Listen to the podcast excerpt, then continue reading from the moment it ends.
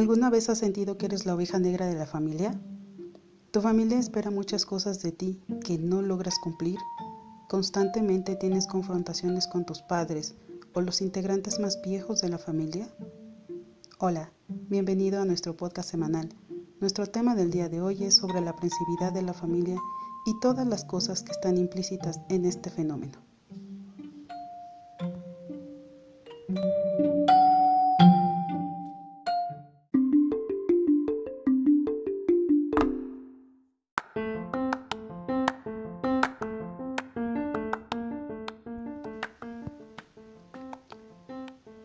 A lo largo de las varias generaciones, la familia tiene un objetivo principal, preservar sus pautas de comportamiento e historias de dolor, pues eso le asegura perdurabilidad.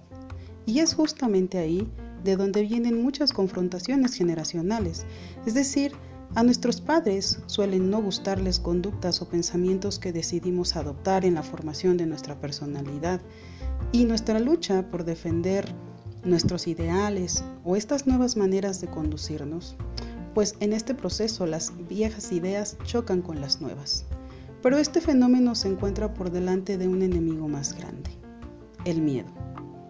Cuando la familia ha logrado permanecer intacta, las confrontaciones son pocas y se ve una batalla perdida en las nuevas generaciones a la hora de cambiar la historia. La familia tiene una manera muy peculiar de relacionarse y es peculiar porque lo hace inconscientemente y a lo largo de las generaciones que llegan busca permanecer intacta, uniendo a los integrantes en historias sin fin, a través de nombres, cargas emocionales, divorcios, separaciones, abortos, enfermedades, entre otras cosas más. Por ejemplo, si mis padres se separaron, yo buscaré separarme de mi pareja y seguramente mis hijos harán lo mismo.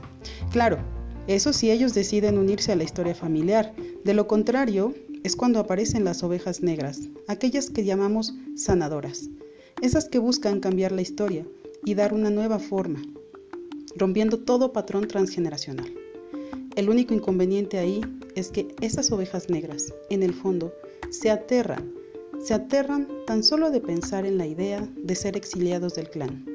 Vienen a su mente todos los miedos prehistóricos que puedan imaginarse, y ese puede ser un obstáculo a la hora de sanar a la familia.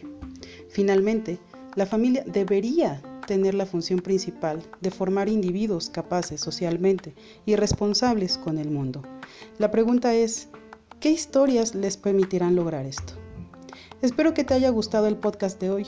Recuerda darle like y comparte con todos tus conocidos. Te espero la próxima semana para platicar más temas de interés.